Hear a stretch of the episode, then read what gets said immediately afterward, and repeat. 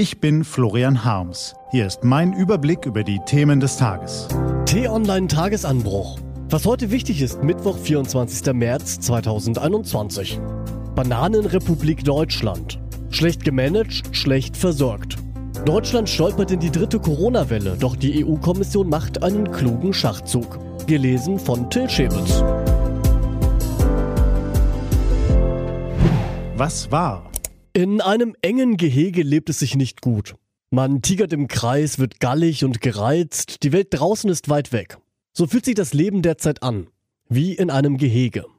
Wir drehen uns von morgens bis abends im Kreis, ärgern uns über unlogische Vorschriften und kriegen kaum noch mit, was im Rest der Welt geschieht.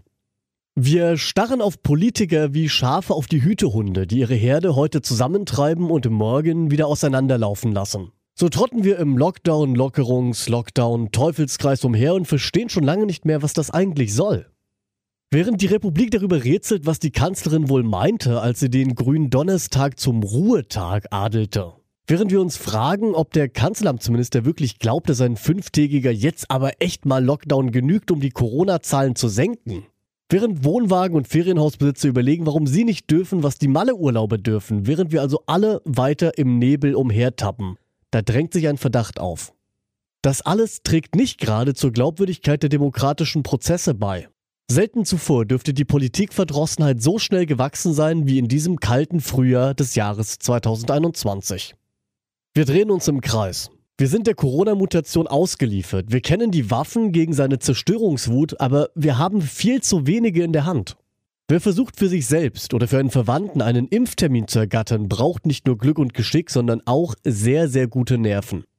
Start der Terminvergabe zum Beispiel um 16 Uhr. Sofort anrufen und zack, 20 Sekunden später ist man nur die Nummer 16.762 auf der Warteliste. Wir scheitern mal um mal an der Bürokratie. Und das, während gleichzeitig in den Lagerhäusern Impfpakete verstauben und zigtausende Dosen aus der EU ins ohnehin gut versorgte Großbritannien exportiert werden. Man kann in diesen Märztagen gelegentlich ins Zweifeln kommen, ob Deutschland wirklich noch ein führendes Industrieland ist. Manchmal fühlt es sich an wie eine Bananenrepublik.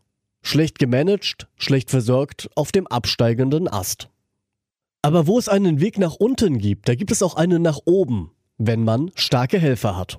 Die Europäische Union hat bei der Organisation der Impfkampagne bisher keine gute Figur gemacht. Doch nun beginnt sie, die Interessen ihrer Mitgliedstaaten vehementer zu verteidigen. Obwohl überall Impfstoff fehlt, wurden seit Anfang Februar mehr als 40 Millionen Dosen aus der EU exportiert. Allein 10 Millionen nach Großbritannien, wo die Lage doch ohnehin besser ist. Es mehren sich die Zeichen, dass der britisch-schwedische Pharmakonzern AstraZeneca unter Gleichbehandlung seiner Kunden etwas anderes versteht als seine Vertragspartner. Zwar schickt er in Holland produzierten Stoff nach England, aber umgekehrt kommen vertraglich vereinbarte Dosen aus britischen Fabriken nicht in die EU. Das will die EU-Kommission nicht mehr hinnehmen. Ich kann europäischen Bürgern nicht erklären, warum wir Millionen Impfstoffdosen in Länder exportieren, die selbst Impfstoff produzieren und von denen nichts zurückkommt. Wettert Ursula von der Leyen und droht AstraZeneca mit einem Exportverbot. Schon auf dem morgen beginnenden EU-Gipfel könnte es beschlossen werden. Und diese Drohung zeigt Wirkung. Premierminister Boris Johnson dreht eilig bei und will bei Kanzlerin Merkel und Frankreichs Präsident Macron dafür werben, die Ausfuhr nicht zu blockieren. Schließlich hat er seinen Landsleuten versprochen, dass sie bald frisch geimpft den Sommer ihres Lebens feiern können. Wenn also Frau Merkel und Herr Macron klug sind, und davon dürfen wir ausgehen, kommen sie dem Mann aus London entgegen. Aber nur unter einer Bedingung. Dass er ebenfalls Druck auf AstraZeneca macht, alle Vertragspartner wirklich gleich zu behandeln. Dann sollten auch hierzulande schon bald mehr Impfdosen ankommen. Mit vereinten Kräften ist man stärker als allein und kommt den Ast auch wieder hoch. Was steht an? Die T-Online-Redaktion blickt für Sie heute unter anderem auf diese Themen. Was beim Verdruss über das Corona-Management in den Hintergrund gerät, sind die enormen Kosten der Pandemie. Je länger die Krise dauert, desto mehr Geld muss sich der Finanzminister borgen. Heute will Olaf Scholz einen weiteren Nachtragshaushalt im Bundeskabinett einbringen. Er braucht nochmal gut 60 Milliarden Euro mehr als bisher geplant, um die Kosten des längeren Lockdowns zu decken. Somit erhöht sich die Schuldenaufnahme in diesem Jahr auf den Rekordwert von 240 Milliarden Euro. Und nach dem Wirecard-Skandal braucht die deutsche Finanzaufsicht einen neuen Chef. Am Montag wurde Mark Branson als Nachfolger des gescheiterten Felix Hufeld präsentiert. Heute stellt er sich eine Fragerunde im Finanzausschuss des Bundestags. Der 52-Jährige soll die ramponierte BaFin reparieren. Diese und andere Nachrichten, Analysen, Interviews und Kolumnen, die gibt's den ganzen Tag auf t-online.de.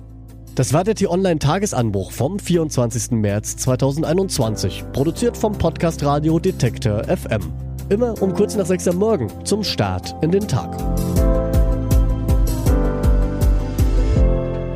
Ich wünsche Ihnen einen frohen Tag. Ihr Florian Harms.